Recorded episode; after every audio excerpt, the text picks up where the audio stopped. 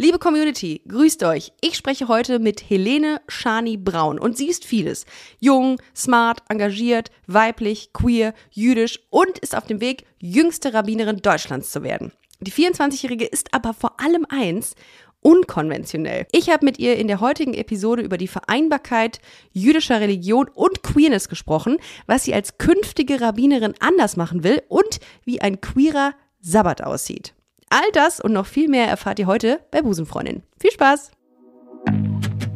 Busenfreundin, der Podcast mit Ricarda Hofmann.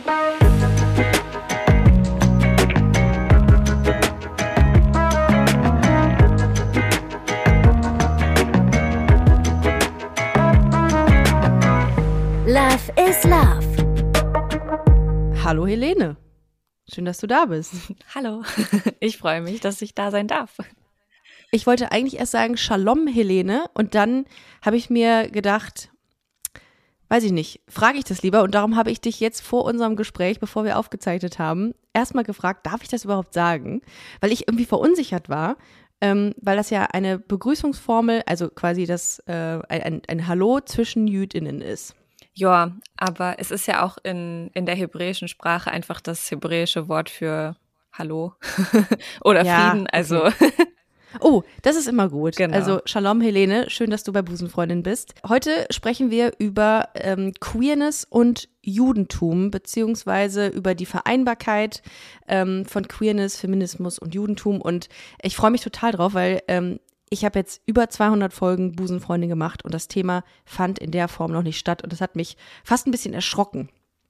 Weil man hat ja viele Themen so behandeln können in den letzten Jahren, aber das äh, war in der Form noch nicht sicht- bzw. hörbar. Ich habe ja schon im Intro gesagt, äh, du bist Jüdin, du bist queer und du bist auf dem Weg, die jüngste Rabbinerin Deutschlands zu werden. Das alle Interviews und alles, was man äh, vorher zu dir liest, ähm, beinhaltet diese Attribute. Findest du das verrückt irgendwie, dass sich jeder darauf stürzt? Also jeder ähm, Journalist, Journalistin oder Medienvertreterin, dass es genau dieses Thema ist, was halt so, so Interesse weckt? Ja, es ist total verrückt, weil ich habe es ja nicht so kommen sehen und ich habe es ja auch nicht so geplant. Denn ich habe mich ja einfach zu einem Studium entschieden, so wie viele andere Menschen das auch machen, irgendwann sich einfach zu überlegen, was man gerne studieren möchte und was man vielleicht im Leben so machen möchte. Und ähm, alles andere war und bin ich ja einfach. Also ich bin halt eben einfach so alt, wie ich bin und ähm, eine Frau und habe meine Sexualität und meine Partnerschaft und so weiter und so fort. Und dass das dann so daraus gemacht wurde, habe ich überhaupt nicht kommen sehen und es ist deswegen auch total verrückt. Ja, glaube ich. Für all diejenigen, die jetzt nicht wissen, was eine Rabbinerin oder ein Rabbiner ist, das ist ein Funktionsträger in der jüdischen Religion und ähm, die Hauptaufgabe von RabbinerInnen besteht darin, ähm, die Tora zu lernen. Und die Tora ist die hebräische Bibel. Ich hoffe, ich mhm. äh, habe mich gut genug vorbereitet. Okay, genau. Und das machst du. Und während andere irgendwie, weiß ich nicht, eine TikTok-Karriere planen oder das dritte Mal das Studio abgebrochen haben, ähm, weißt du ganz genau, was du willst. Nämlich, ähm, ja, die Tora zu lernen und ähm, Menschen zu, zueinander zu bringen, ähm, in den Austausch zu gehen. Ähm, war der Glaube bei dir immer schon verankert äh, oder kam der erst irgendwann? Also was heißt der kam nicht der Glaube, sondern kam dieser Wunsch, ähm, dich stärker mit äh, der jüdischen Religion auseinanderzusetzen? Also vielleicht hier wichtig zu sagen, Judentum ist ja nicht nur Religion, sondern ja auch ganz viele mhm. andere Dinge. Kultur, und ja, genau, ja. Kultur, Sprache, Essen, ähm, Identität und Judentum so an sich und auch im religiösen Sinne, so mit allen Feiertagen und allem, war bei mir von Kindheit an, hat es eine Rolle gespielt. Äh, so habe ich alle Feiertage gefeiert und war auch viel in der Gemeinde, würde mich aber jetzt als Kind irgendwie nicht als Kind mit sehr religiösem Großwerden oder so bezeichnen. Ähm, auch mhm. nicht irgendwie super religiöser Haushalt oder so, sondern einfach jüdischer Haushalt, mit Traditionen und Feiertagen aufgewachsen und so alles mitgenommen, ähm, was ging. Und ja, das Interesse kam dann eher später, aber mehr, also viel mehr aus dem Gedanken, wie jüdisches Leben in Deutschland so aussieht und wie es mhm. vielleicht in der Zukunft aussehen wird oder auch aussehen könnte und daran irgendwie teilzuhaben und so mit in dieses Gemeindeleben einzusteigen ähm, und ja, vielleicht diesen religiösen Posten, den viele eher bei älteren Männern sehen und der auch viel durch, durch ältere Männer ja. Ähm, ja weitergegeben, weitergegeben wird auch. Wird, genau. Ja, voll. Ähm, ja, da vielleicht irgendwie so ein bisschen Schwung in die Bude zu bringen oder vielleicht äh, andere ja. Perspektiven, andere Gedanken mit einfließen zu lassen. Du hast, ähm, ich glaube, mit 20 warst du schon Jugendleiterin in, der, in einer jüdischen Gemeinde in Hannover, mhm. habe ich gelesen. Das heißt, du hast dich da schon irgendwie auch engagiert und äh, gab es irgendwie so ein Initial, ähm, so, eine, so, ein, so ein Schlüsselmoment, in dem du gesagt hast, okay, ich möchte das viel mehr, viel stärker, viel intensiver machen, dauert in diesem, in dieser Zeit? Ähm, ich glaube, zu Zeiten, als ich Jugendleiterin war, noch gar nicht so sehr. Also ich habe immer schon gerne mit, mit Kindern und Jugendlichen gearbeitet mhm. und denen auch so Judentum weitergegeben und über Feiertage gesprochen und über Tradition und Tradition und Moderne und so weiter. Aber da war das noch gar nicht so ein Gedanke, weil das habe ich auch viel während Schulzeiten noch gemacht. Und dann nach der Schule kam dann ja erst im Laufe so eines Bundesfreiwilligendienstes ähm, die Idee auf, mhm. dieses Studium zu machen. Das ist vorher überhaupt gar nicht ähm, in meinem Leben vorgekommen. Also ich fand immer schon den Beruf Rabbinerin spannend und habe die auch immer schon gerne beobachtet und äh, mir angeschaut und auch die Schule, an der gelehrt wird. Und das hatte für mich immer so eine gewisse Faszination. Aber ja, das kam dann doch eher ziemlich plötzlich. Also zurückblickend eigentlich sehr überraschend, dass es irgendwie, dass ich mich für so einen Weg entscheide. Ich habe äh, gerade darüber nachgedacht, ob es so einen typischen Tagesablauf einer Rabbinerin gibt. Schwierig zu sagen. Also zum einen bin ich ja noch Studentin, deswegen weiß ich ja noch nicht genau, wie. Ja, wie, stimmt. Du bist noch nicht noch nicht offiziell genau, Rabbinerin. Wie, wie es dann ja. aussehen wird. Ähm, auch ob ich dann zum Beispiel eine Gemeinde habe, also eine feste Stelle in einer mhm. Synagoge, oder ob ich für andere Institutionen oder Organisationen arbeite, das weiß ich alles noch gar nicht. Ähm, aber wenn ich jetzt eine ganze Stelle hätte, sagen wir mal in einer Gemeinde, dann gäbe es bestimmt einen sehr bestimmten Alltag, der sich auch sehr von anderen unterscheidet, aber wahrscheinlich wieder dem einer Pfarrerin zum Beispiel ähnlich mhm. ist. Ne? Also okay. Gottesdienste und Feiertage müssen eben vorbereitet werden und ähm, man sitzt viel an theologischen Texten, schreibt Predigten und so ein Kram. Aber auf der anderen Seite führe ich ja natürlich auch ein ganz normales Leben, so wie dann auch noch gehe irgendwie einkaufen, muss meine Wäsche waschen, die seit äh, Wochen liegen geblieben ist. und Bis auf TikTok oder im Social Media Bereich. Da bist du tatsächlich sehr aktiv, ne? Ist das, ähm, ist das Teil deiner Öffentlichkeitsarbeit, um für Sichtbarkeit zu sorgen, dass du so ein bisschen auch im Social Media Bereich aktiv bist? Also ja, TikTok ja eher nicht, aber Instagram äh, hat sich auch so entwickelt. Also habe ich auch gar nicht so geplant. Ist, glaube ich, mit durch Corona auch so entstanden, dass man ja dann doch einige Sachen von zu Hause gemacht hat und dann aber dadurch die Möglichkeiten auch breiter wurden, so Videoprojekte und Dinge von zu Hause zu filmen und dann wurden ja, Sachen veröffentlicht voll. und dann wird man immer verlinkt über, über Social Media und so eben Instagram und dann habe ich angefangen, irgendwie mehr Sachen zu teilen, steckt da mhm. aber in meinen Augen gar nicht so unglaublich viel Arbeit rein, sondern versuche einfach Sachen, die ich sowieso mache, manchmal halt mit einem Bild ähm, aufzufangen und dann was darüber zu schreiben. Ähm, und so ja, ist es einfach immer größer geworden und macht sehr, sehr viel Spaß, weil ich damit zum einen nicht jüdische Menschen erreiche, die das interessant finden und auch hier und da mal eine Rückfrage stellen können. Und zum anderen aber auch Menschen, die jüdisch sind, die aber vielleicht gar nicht so viel mit ähm, dem Judentum zu tun haben, aber gerne mehr hätten oder einfach irgendwas suchen. Und ja, das ist sehr, sehr schön. Ich habe mal recherchiert. In Deutschland leben 96.195 MitgliederInnen der jüdischen äh, Gemeinden. Du bist eine davon. Ich hoffe, diese Zahl ist noch korrekt. Ich habe die irgendwie von Deutschlandfunk oder sowas. Mhm. Ähm, und habe dann so, bevor ich recherchiert habe, mal angefangen zu überlegen, okay, ähm, wie sieht es denn aus was die Vereinbarkeit von, ähm, von, von jüdischer Religion und Queerness angeht, äh, weil ich da wirklich einfach keine Ahnung hatte. Ich wusste nicht, okay, wie ist die Haltung ähm, jüdischer äh, Gemeinden gegenüber Queerness und Homosexualität. Aber bevor wir da hingehen, dachte ich mir, dass wir erstmal kurz deinen Weg ähm, im Hinblick, äh, deine, deine, deine Queerness-Karriere quasi uns nochmal anschauen. Ähm, wie, wie war das? Wann hast du für dich ähm, so das Label queer entdeckt? Wann hast du gesagt, okay, das ist so, das bin ich und das mache ich öffentlich? Mm, weiß ich gar nicht so genau. Ich glaube, ähm, ich bin einfach sehr, sehr viel mit so einer Selbstverständlichkeit dafür, dass ich sein kann, wer ich will, groß geworden und habe deswegen gar nicht so viel in Frage gestellt, was auch ein sehr großes Privileg ist, zu wissen, ich kann nach Hause Absolut. kommen in meiner Familie und ich kann in meinem Freundeskreis äh, mich einfach ausleben und genau werde da irgendwie nicht kritisiert oder ähm, diskriminiert und so weiter. Deswegen kann ich da gar nicht so richtig so einen Punkt festmachen.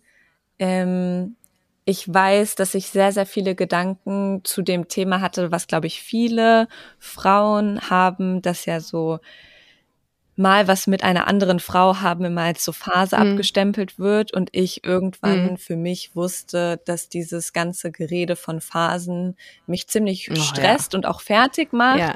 Ähm, und ähm, ja, es war, war dann irgendwie so eine Reise für mich selber und ich wusste einfach, dass es das für mich nicht ist. Ähm, mhm. Wusste aber auf der anderen Seite, sehr, sehr schwierig zu sagen, aber irgendwas auf jeden Fall so im Teenager-Alter, okay. würde ich sagen. Hab ja. dann aber auch nicht so viel mit Leuten drüber gesprochen, wusste dann aber irgendwann, dass ich für mich das überhaupt gar nicht brauche, mich irgendwas zuzuschreiben. Ähm, und dass wenn andere Menschen ein Problem damit haben, das gar nicht mein Problem ist, sondern deren Problem ist. Also dieses in Schubladen gesteckt zu werden, wenn es es für andere leichter macht, heißt das trotzdem nicht, dass ich das machen muss. Ähm, mhm. Und so, so lebe ich seither da damit, genau. Und wenn jemand Krass. mich fragt, dann kann ich ja ganz offen mit Personen mich darüber austauschen, aber genau. Das, das heißt, du hast von deinen Eltern auch diese sehr liberale, offene Haltung ähm, mit gegeben genau, bekommen. Genau. Okay, ja, das ist ja immer ähm, Grundvor also was heißt Grundvoraussetzung, aber das ist ja irgendwie immer, macht es ja einem dann grundsätzlich leichter, zu sich selbst zu stehen, wenn das Elternhaus auch sehr offen mhm. ist und sagt immer, es ist Wurst, äh, wen du am Ende des Tages liebst und küsst. Ähm, Trotzdem ist das immer wieder ähm, in all den Interviews, die ich gelesen habe, ein riesengroßes Thema. Queer und Jüdin, Feministin und ähm, sorgt für Sichtbarkeit. Und äh, wie ich eingangs schon gesagt habe, ich wusste auch nicht, wie die ähm, Haltung von ähm, ja, jüdischen Gemeinden gegenüber Homosexualität ist und ähm, habe dann so ein bisschen recherchiert, also so nach jüdisch-orthodoxer ähm, Auffassung gilt ja Homosexualität auch als verwerflich und wieder mhm. Ähm, und in der Tora wird aber, glaube ich, und bitte korrigiere mich sofort, wenn ich, äh, bevor ich diesen Satz dann ausspreche, wird sich nur so ein bisschen die Liebe unter Männern angeguckt und kritisiert. Mhm. Das war das, was ich so, äh, was ich so recherchiert habe. Ähm, und die Liebe unter Frauen beispielsweise findet so gar nicht richtig statt. Kannst du dir erklären, wieso dieser Unterschied irgendwie da ist und entsteht? Ja, sehr gute Frage, ja. genau, ja, also um, um über Liebschaften irgendwie unter Frauen geht's ja irgendwie gar nicht. Also stellt ja irgendwie überhaupt gar kein Problem dar. Wohingegen ja. männliche Homosexualität, sagen wir mal, vorkommt, mhm. die, also die Interpretation und Auslegung, die es daraus dann gibt, ob diese dann ein Verbot hervorbringen, ähm, ist in meinen Augen ja auch immer noch Auslegungssache. Also ist dann das orthodoxe Judentum, was eben mit einem Blick darauf schaut und das daraus liest. Mhm. mhm. Okay, kann man aber auch anders verstehen und gibt es mittlerweile, also sagen wir mal in den letzten 20, 30 Jahren und es wird immer mehr, immer mehr Diskussion darüber, was steht da eigentlich und auch in, in mhm. welcher ursprünglichen Schrift und was lesen wir daraus und wie könnte das gemeint sein. Ähm, genau, aber Frauen kommen überhaupt gar nicht vor. Krass eigentlich, ne? Und es geht ja da im, das Hauptargument besteht ja darin, ähm, dass keine Kinder gezeugt werden können innerhalb einer homosexuellen äh, Beziehung oder ähm, doch Beziehung unter Menschen. Das weiß ich. Das ist die Widernatürlichkeit. So genau. Also ja, im Judentum ist natürlich das, das Fortpflanzen und Familiegründen sehr, sehr wichtig. Gut. Und das ja. ist dann bestimmt heute eins der Argumente, was irgendwie dazugehört, dass es deswegen keine Familiengründung gibt, was aber ja, wie wir wissen, überhaupt gar nicht so ist. Denn also wir haben ja Adoption oder ja, weiß ich nicht. Also, es gibt ja andere Wege, voll. Kinder oder eine Familie zu gründen und was in ja. reformeren Kreisen und Bewegungen ja auch auf jeden Fall passiert. Ja, also müssen wir euch allen, äh, die das jetzt gerade hören und aufschrecken, äh, sagen, es gibt Möglichkeiten, unter homosexuellen Paaren Kinder zu kriegen. Leute, es geht. Ach, hättet ihr nicht gedacht. Ähm, nee, das finde ich, äh, finde ich schon ganz krass, dass ich, äh, als ich das gelesen habe, ich wusste es tatsächlich nicht. Hast du denn mal ähm, bezüglich deiner Queerness Diskriminierungserfahrung innerhalb einer streng gläubigen jüdischen Gemeinde erfahren müssen eigentlich? Nein, überhaupt nicht. Aber auch da würde ich sagen, bin ich in einer sehr privilegierten Position, da ich eben in einer großen liberalen jüdischen Gemeinde groß geworden bin und auch da immer das Gefühl hatte, es wäre auch dort egal, wen ich da jetzt mitbringen würde als als Partnerin. Wichtiger wäre dann wahrscheinlich eher gewesen, dass die Person jüdisch ist. Also. Ah, okay. Was? Sie ist queer? Das ist mir egal. ähm, äh, wie, würdest du sagen, dass es da auch einen, einen Stadt-Peripherie-Unterschied gibt? Also, dass äh, Synagogen in ländlicheren Gebieten da anders drauf reagieren, auf Queerness, als in urbanen Zentren? Könnte, könnte gut sein, aber am Ende habe ich das Gefühl, es liegt hauptsächlich ja daran, von was für einer Gemeinde wir sprechen. Also wirklich von okay. den Mitgliedern der Gemeinde, mhm. aber auch vom Vorstand und dem der Rabbinerin. Also wie sind diese Personen persönlich? Was ist ihre persönliche Haltung gegenüber queeren Menschen? Und je nachdem, wie ja. offen diese Personen sind, desto offener ist auch die Gemeinde. Das ist es ja am Ende des Tages. Ich habe mir eben noch die Frage gestellt, ähm, können Rabbinerinnen heiraten? Also könntest du theoretisch eine eine Frau heiraten? Ich wollte gerade eine andere Rabbinerin heiraten fragen, aber aber geht das theoretisch? Ja, also heiraten auf jeden Fall. Also es wird tatsächlich okay. oft gefragt, weil es glaube ich so manchmal mit manchen ähm, Kirchenämtern so gleichgesetzt wird, aber nein, ja, also heiraten und Kinder kriegen ist auch da sehr sehr wichtig. Okay, alles klar. Weil gut, das, aber ich habe nämlich gelesen, dass es Auslegungssache ist, also die, eine, eine, eine individuelle Entscheidung einer Rabbinerin, eines Rabbiners zu heiraten. Ähm, Mehr oder weniger. Ja, also am Ende des Tages muss es natürlich jede Person für sich selber wissen, aber es ist auf jeden Fall nicht so, dass es da ein Verbot oder so geben würde. Okay. Als queere Rabbinerin mit einem sehr frischen Blick auf das Ganze und sehr und feministischen Blick insbesondere. Ähm, was wirst du anders machen später, so in, in deinem in deiner Berufung im Rahmen deines Berufs? Ähm, ja, anders als wer. also ich anders als als als die ähm, als die männlichen Rabbiner ich weiß ja nicht so genau, was alle so machen, aber ich kann ja mal sagen, was ich auf jeden Fall mir vorstelle, ähm, ganz ja. unabhängig davon, ob ich glaube, dass sie es machen oder nicht. Aber was ich auch jetzt schon viel mache, ist zum Beispiel über Frauen predigen, also in meinen Predigten immer viele Frauen mit einbeziehen, starke Frauenrollen aufzeigen und auf solche Personen aufmerksam machen, ähm, dass es dort zum Beispiel nicht immer nur um Männer geht, wenn es jetzt um, um Bibel und um Genau.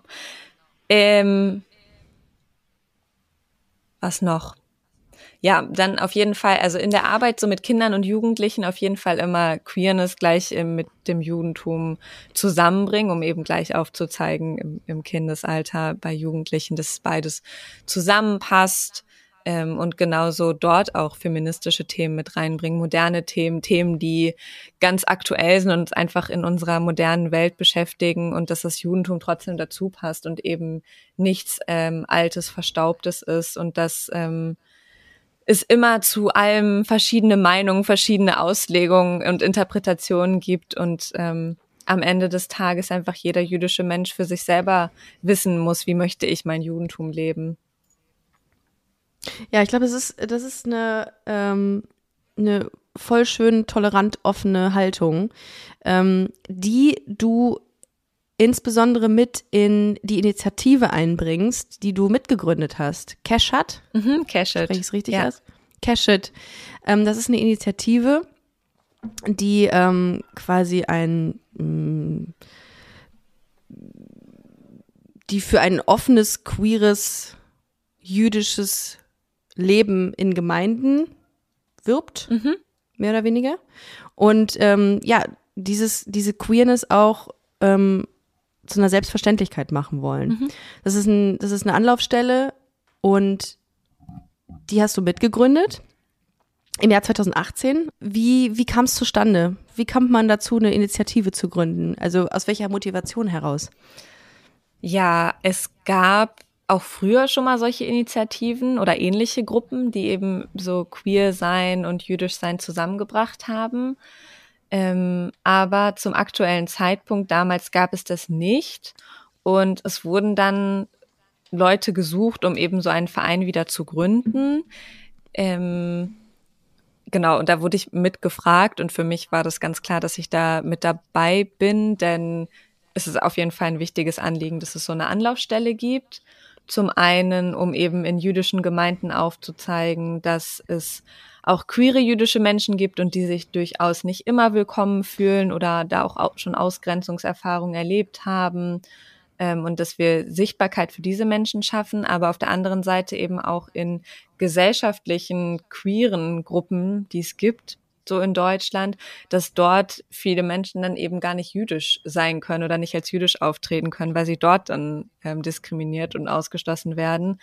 Was bedeutet, dass diese Menschen sich immer zwischen ihren Identitäten so entscheiden müssen und das eben zusammenzubringen, diese Menschen erstmal zusammenzubringen, dass sie sich mhm. gegenseitig stärken können, kennenlernen können, dass man zusammen lernen kann, zusammen feiern kann und dann aber eben in beide Gruppen so aufzuzeigen, dass es hier ein Problem gibt. Mich hat total beeindruckt, dass ihr einen queeren Sabbat, also einen Feiertag, mhm. das ist ein Feiertag und Teil der zehn Gebote, dass ihr einen queeren Sabbat feiert. Genau.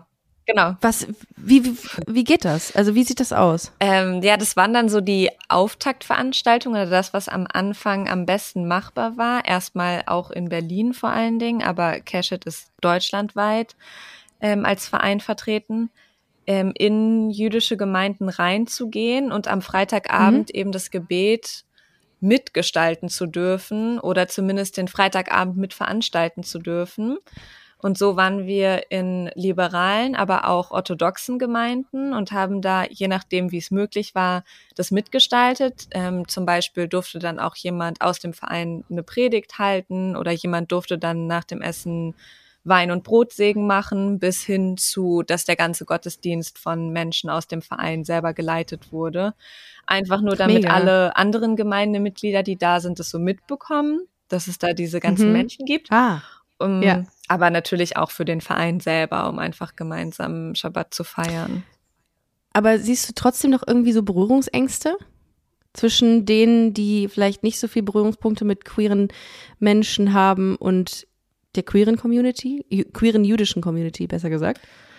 Gibt es bestimmt. Also ganz, ganz viel beruht bestimmt auch auf Unwissenheit. Also dass mhm. viele Menschen, so. wo wir dann auch oft von älteren Generationen sprechen, in allen Religionen ist es ja das Gleiche. Gotteshäuser sind immer eher sehr überaltert, ähm, dass irgendwie mit diesen ganzen Begriffen und dieser Buchstabensuppe um sich geworfen wird, aber eigentlich niemand was erklärt hat. Das würde ich aber sagen, ist ein Teil. Es gibt auch einen anderen Teil, ähm, der einfach ja, Familien, die eher aus konservativeren Haushalten kommen, wo es einfach nichts anderes gibt, als meine Tochter heiratet einen Mann und die bekommen eine große Familie. Also das ist einfach das Rollenbild. Und das mhm. ist dann in der Generation danach oder in meiner Generation vielleicht schon gar nicht mehr so, ähm, aber eben in der Generation, die in der Gemeinde auch viel vertreten ist. Ja. Ja. Eher schon. Eher schon. Es gibt sogenannte Reformgemeinden. Was genau ist das? Ist das, ist das eine Gemeinde, die sich mh, offener zeigt, toleranter zeigt oder was genau muss ich mir unter einer Reformgemeinde vorstellen? Ja, genau. Also auch, auch wieder so Begrifflichkeiten. Im Judentum gibt es ja eben ganz viele Denominationen. Also was ja so am bekanntesten ist oder oft auch so gegenübergestellt wird, ist ja orthodox. Das sind, äh, den und Denominationen sind und so Strömungen genau, innerhalb einer Religion. Genau, es ist ein okay, anderes. Wort ja. für Strömung, aber was wir irgendwie lieber okay. verwenden, ich weiß gar nicht genau. Denomination. Warum. Genau, Denomination. Okay. Ähm, ja, was die meisten kennen, ist, glaube ich, so orthodox und liberal, weil das auch oft so als Gegensatz äh, sich so gegenübergestellt wird. Aber es gibt viel mehr als das. Es gibt ähm, ähm, in der, also in der Orthodoxie quasi das Orthodoxe, das Ultraorthodoxe, was dann vielleicht auch noch einige kennen, auch aus, aus Serien, Filmen, Büchern. Dann gibt es aber mhm. auch eine modern orthodoxe Bewegung. Ähm, und dann gibt es quasi unter dem Begriff Reform, gibt es eine konservative Bewegung, eine liberale. Oh.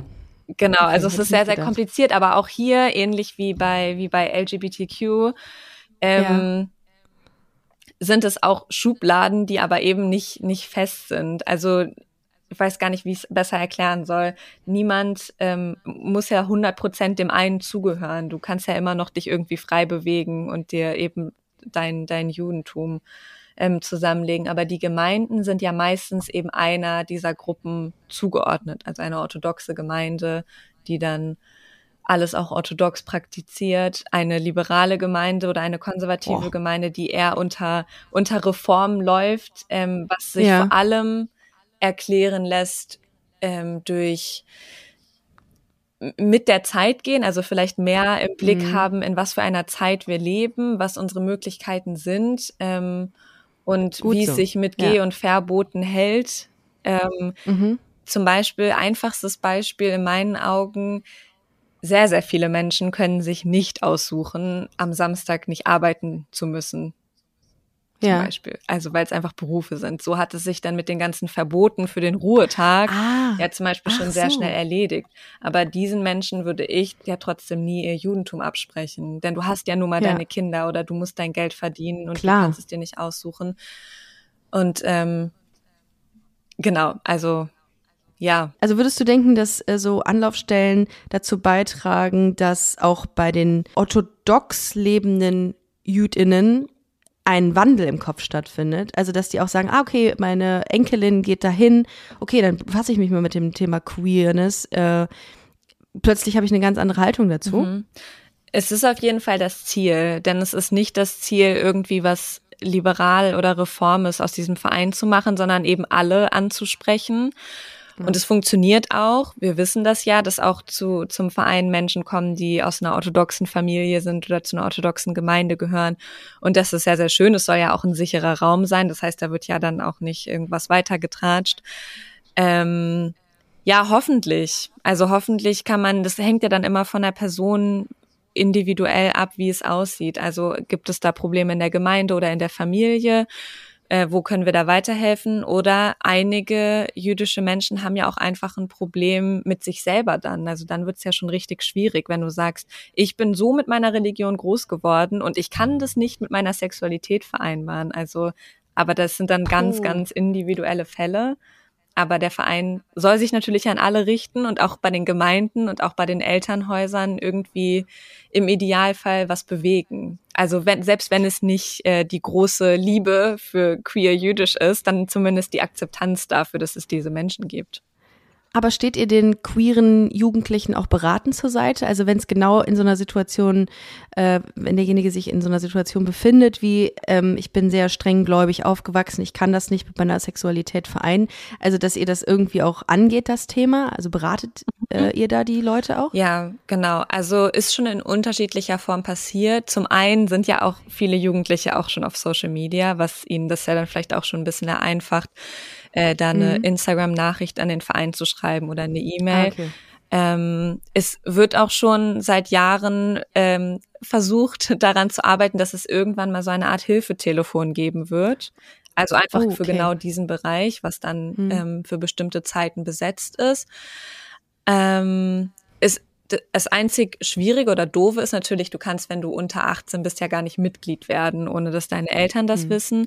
Aber es gibt ja Ferienlager oder größere Veranstaltungen mit vielen Jugendlichen, wo wir dann natürlich dafür sorgen können, dass der Verein da vertreten ist. Und ähm, viele Kinder kennen, glaube ich, auch so die Gesichter vom Verein oder so die Hauptgesichter. Mhm und kommen dann schon auch auf einen zu. Und das freut dann natürlich enorm und vertrauen sich einem persönlich an oder kommen auf so einer Veranstaltung auf den Verein zu oder schreiben eben eine private Nachricht. Das heißt, es funktioniert.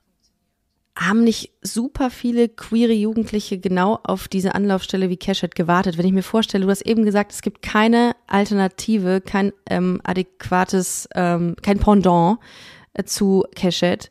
Ist das nicht total krass? Also, du fühlst du dich da überhaupt gesehen?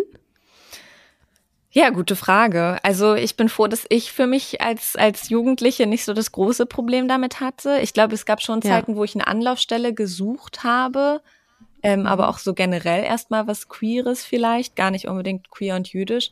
Aber ich glaube, es hätte einen enormen Unterschied gemacht, wenn es da diesen Verein schon gegeben hätte, was mich dann wieder dazu bringt, warum ich da selbstverständlich irgendwie mitarbeite und mit Voll, dabei bin. Total. Weil das eben ich so toll ist und weil wir ja auch wissen, dass Kinder schon sehr, sehr früh in sehr, sehr jungem Alter Sexualität entdecken können oder vielleicht mit ihrer eigenen Identität ähm, am, am struggeln sind und dann, dann schon da zu sein, dann schon präsent zu sein, ähm, ja. auch wenn es nur ums Zuhören geht, es macht ja schon einfach einen Riesenunterschied. Voll. Ich ähm, gerade kommt mir ein Gedanke, weil ich es heute Morgen gelesen habe. Es gibt äh, demnächst in Berlin die erste lesbisch-schwule Kita. Mhm. Ähm, es sind angeblich schon 60 Anmeldungen vorhanden. Ähm, Willst du das, findest du das gut? Ja, ist halt immer die Frage, was man, was man möchte, weil dann also zum einen ist es bestimmt gut, so unter gleiche Familien zusammenzukommen, um sich auszutauschen. Aber auf der anderen Seite, das kann man ja bei jeder, bei jeder Minderheit sich fragen, wäre es nicht besser, wenn die Akzeptanz in allen anderen Kitas da wäre, in die ganz normale Kita zu gehen? Und genauso Voll. ist es vom, vom Verein nicht das Ziel, eine queere jüdische Gemeinde aufzubauen, sondern es ist das Ziel, die Sichtbarkeit und Akzeptanz in den mhm. Gemeinden so weit zu haben, dass die Menschen einfach in ihre Gemeinden gehen. Voll. Jetzt bin ich nämlich genau äh, der gleichen Meinung, dass es einfach irgendwie, man sollte nicht fragen, äh, weiß ich nicht, ist dir schon mal irgendwas Antisemitisches passiert? Klar sollte man das auch fragen, aber ich finde, man sollte eher präventiv dran gehen und gucken, dass es gar nicht erst passiert. Mhm. So, also das ist jetzt weit hergeholt, das Beispiel, aber irgendwie ist es da bei der Kita dasselbe. Mhm ähm, dass man einfach mit einer Selbstverständlichkeit irgendwie gucken sollte, dass man Angebote schafft und jetzt schon dafür sorgt, dass es selbstverständlich mhm. wird für Menschen, dass es, dass es verschiedene Religionen gibt, dass es verschiedene ähm, Geschlechtsidentitäten gibt, verschiedene Sexualitäten. Ähm. Many of us have those stubborn pounds that seem impossible to lose, no matter how good we eat or how hard we work out. My solution is PlushCare. PlushCare is a leading telehealth provider with doctors who are there for you day and night to partner with you in your weight loss journey. They can prescribe FDA-approved weight loss medications like Wagovi and Zepbound for those who qualify. Plus, they accept most insurance plans. To get started, visit plushcare.com slash weight loss. That's plushcare.com slash weight loss.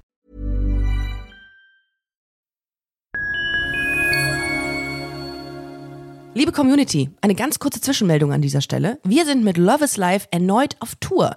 Miriam Boawina Irina Schlauch und ich bringen zusammen ein bisschen Farbe in die Flinterwelt. Mit dem Love is Life Pride Special kommen wir am 29. Juni nach München in den Schlachthof, am 19. Juli ins Karlswerk nach Köln und am 1. August ins Übel und Gefährlich nach Hamburg.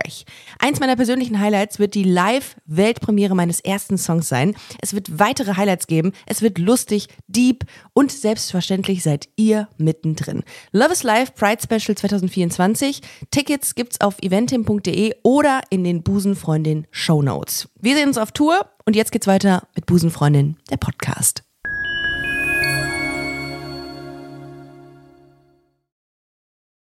Bin auch ein bisschen zwiegespalten mhm. bei dieser Kita-Sache. Aber ähm, ja, das, ich weiß auch nicht, kam da gerade drauf. Was ist das, was du dir für die Zukunft wünschst ähm, im Hinblick auf ähm, die queere jüdische Sichtbarkeit? Hm, also generell wünsche ich mir für die Zukunft immer, dass es ein blühendes, diverses, buntes äh, jüdisches Leben in Deutschland gibt. Mhm. Ähm, und das dann in diesem Kontext eben ja Gemeindeleben, was ähm, alle jüdischen Menschen akzeptiert. Also ganz unabhängig von Geschlechtsidentität und Sexualität. Voll.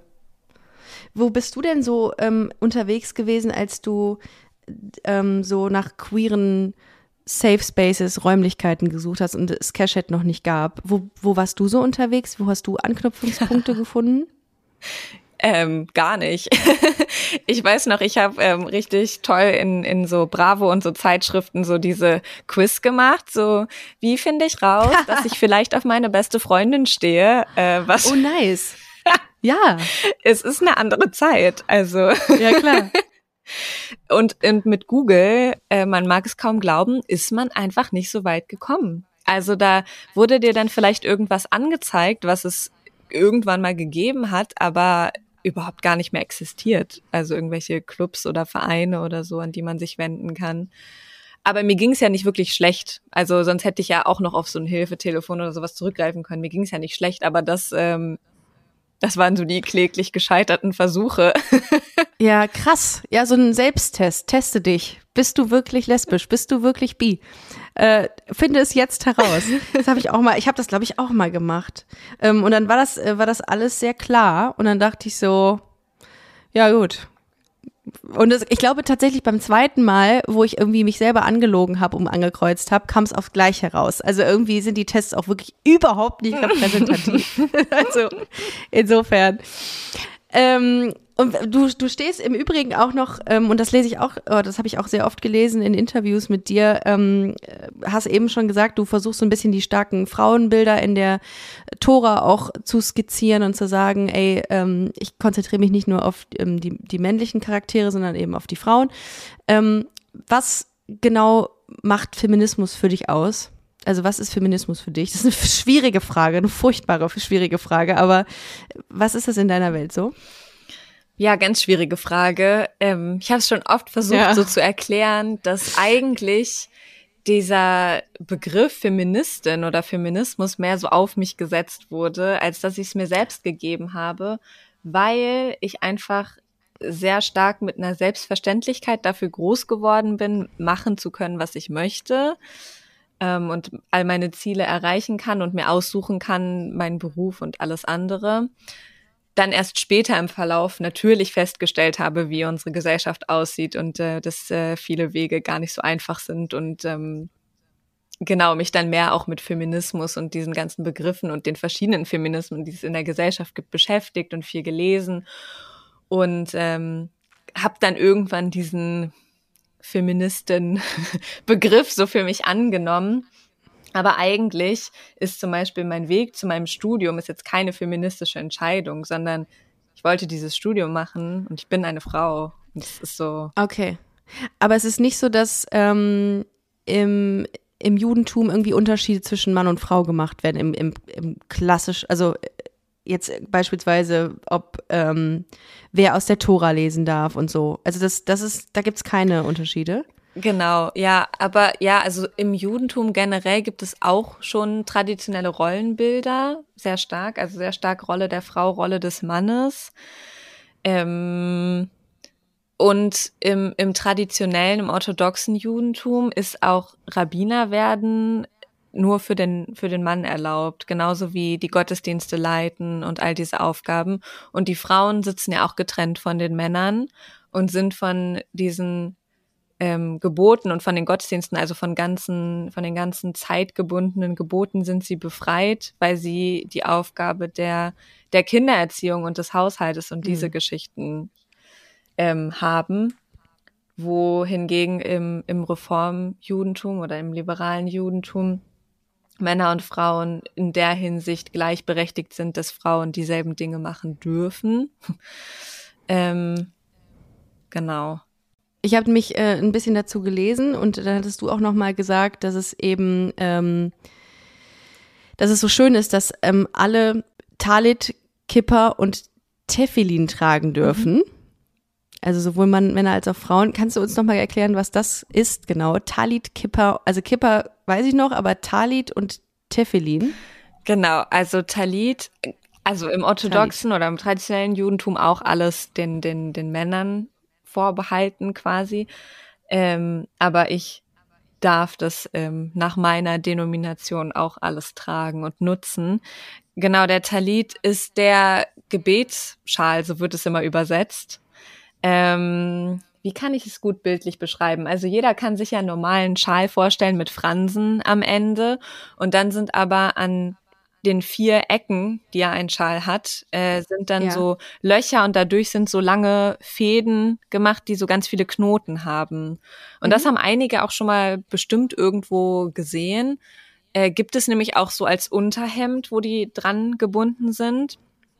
Gerade wenn man so in orthodoxeren Vierteln unterwegs ist, dann sieht man das bei den kleinen Jungs bis hin zu den großen Männern, dass überall diese Fransen an den Ecken rausschauen. Und das sind eben 613 Knoten insgesamt, die an die 613 Geh- und Verbote erinnern. Boah, krass. Dass man sie halt immer ähm, sieht und fühlt. Also sie sind halt die ganze Zeit präsent, ja. wenn du sie trägst. Ähm, zum einen eben als so Unterhemd, aber was ähm, heute oder auch in, in äh, liberalen Gemeinden äh, dann eben an diesem Schal dran ist, den man sich anzieht zum Beten, also ob jetzt persönlich, privat oder ob in der Gemeinde. Und genau, Kippa kennen ja, glaube ich, viele. Was vielleicht viele nicht wissen, ist, dass die Kippa äh, in aller möglicher Form auftreten kann und auch so ein krasses Wiedererkennungssymbol ist. Also Kopfbedeckung. Genau, ne? so identitätsmäßig, ob jetzt ein, mhm. ein, ein großer ähm, so Hut, der vielleicht mehr so marokkanisch ist mit irgendwelchen Glitzersteinen drauf oder ob es so eine schwarze Samtkippa ist, eine gehäkelte Kippa bis hin zu, was es heute gibt, mit, äh, mit Star Wars, mit Superman, mit Football. Es gibt alles. Es gibt alles. Wow. Also für jede Kinderseele ähm, gibt es alles zu kaufen. Nicht dein Ernst. Wie krass. Okay. Star Wars Kippa.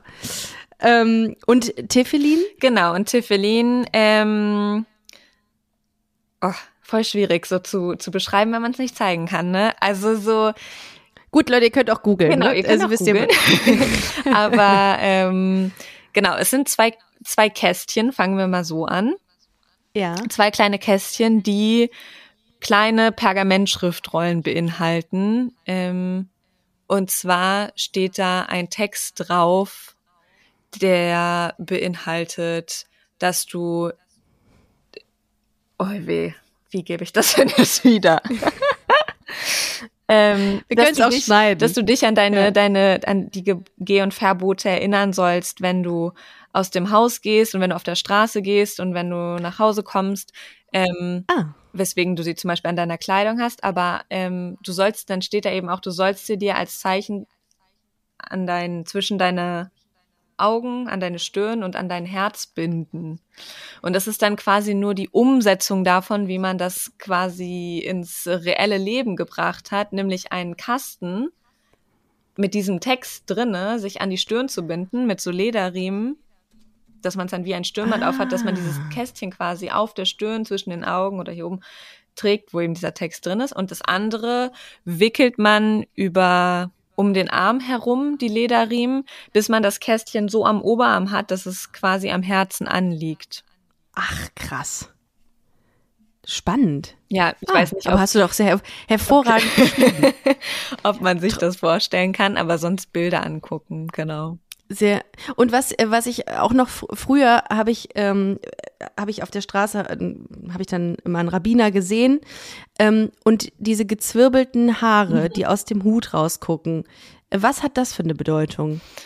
Das habe ich jetzt nicht gegoogelt. Ja, es, es geht darum, dass du nicht die Ecken oder Kanten, ich weiß gar nicht genau, wie man es sagt, ähm, deines, deines Gesichtes schneiden sollst. Also da, daher ist es irgendwie zurückzuführen. Es ist aber auch überhaupt ja gar nicht meine, mhm. wie sagt man, so wie ich groß geworden bin, weil das ja auch einfach er hat mehr zur Orthodoxie noch gehört oder nicht in meinen okay. Kreisen so gemacht wurde. Aber dann lässt man die Haare eben hier lang wachsen. Sie müssen auch gar nicht gelockt sein. Aber wenn man sich in solchen Vierteln bewegt, sieht man immer, dass alle anscheinend ja, ja, genau. die perfekten Lockenstäbe oder ich weiß nicht zu Hause haben. Das ist ein Markt. Das ist ein Markt bei Rabbinern wahrscheinlich. Ja. Aber du, aber als Frau muss man, gibt es kein Pendant in der Orthodoxie auch dafür. Nee, nee, nee, nee. Ach, krass, okay. Gut, wäre auf jeden Fall so Morning Routine hätte man schnell gemacht dann wahrscheinlich. Dann kann man den ganzen Tag die Locken drin lassen. Ähm, wie sieht's jetzt bei dir aus? Also wie geht's jetzt weiter? Du äh, bist jetzt noch nicht ähm, äh, anerkannte Rabbinerin. Ich weiß nicht, musst du wahrscheinlich eine Prüfung ablegen, eine ganz klassische? Ja, genau. Ich brauche zum einen meinen Master in jüdischer Theologie. Den habe ich noch nicht. Mhm. Und mhm. ähm, muss mein Ausbildungsprogramm beenden. Und es genau wird jetzt irgendwann in den nächsten Jahren passieren. Aber ich brauche auch noch ein bisschen, um an der Uni zu studieren und so. Und es eilt auch nicht. Nee, ach Gott. Das ist die beste Zeit, die man hat, äh, das Studium. Äh, ich vermisse es auch, muss ich sagen. Also, man, während man das macht oder während ich äh, im Studium war, habe ich irgendwie gedacht, oh ja, ich will schon, dass es zu Ende ist. Aber jetzt im Nachgang betrachtet, ich hätte noch ein paar Jahre dran hängen können. Es war sehr schön. Was auch sehr schön war, war das Gespräch mit dir, liebe Leni. Danke, dass du ähm, so einen extrem spannenden Einblick ähm, in das jüdische Leben gegeben hast. Ich habe tatsächlich im Vorfeld noch ein bisschen geschaut und gedacht, wie witzig, wie viele Worte, ähm, wie viele jiddische Worte mhm. äh, im deutschen Sprachgebrauch drin sind. Mhm. Das ist, das, das reicht irgendwie, keine Ahnung, von, von äh, Kaff was ja Dorf heißt mhm. oder, vom, oder äh, so ähm, die, die, Begrifflichkeit Dorf irgendwie repräsentiert. Schlamassel mhm. kennt man, ne? Heißt Unglück oder Pech. Zoff habe ich gelesen. Ähm, ist auch jiddisch und heißt böses Ende. Oder Mischpoke fand ich persönlich am besten. Mischpoke von, äh, abgeleitet von Familie. Genau. Sage ich immer. Müssen wir wieder zu Mischpoke ja. fahren. Jetzt wird einem vieles klar. Aber ähm, ja, Richtig schön. Äh, vielen, vielen Dank, dass du heute bei Busenfreundin warst. Wenn ihr jetzt sagt, ey, mich interessiert da noch viel, viel mehr, ähm, dann folgt Leni einfach. Leni Lafayette heißt du auf genau, Instagram. Genau.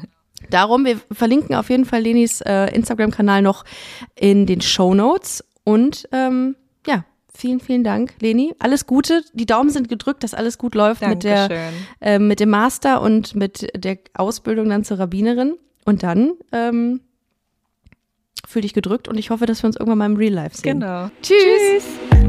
Das war Busenfreundin, der Podcast mit Ricarda Hofmann. Mehr gibt's unter www.busen-freundin.de oder auf Instagram busenfreundin-podcast.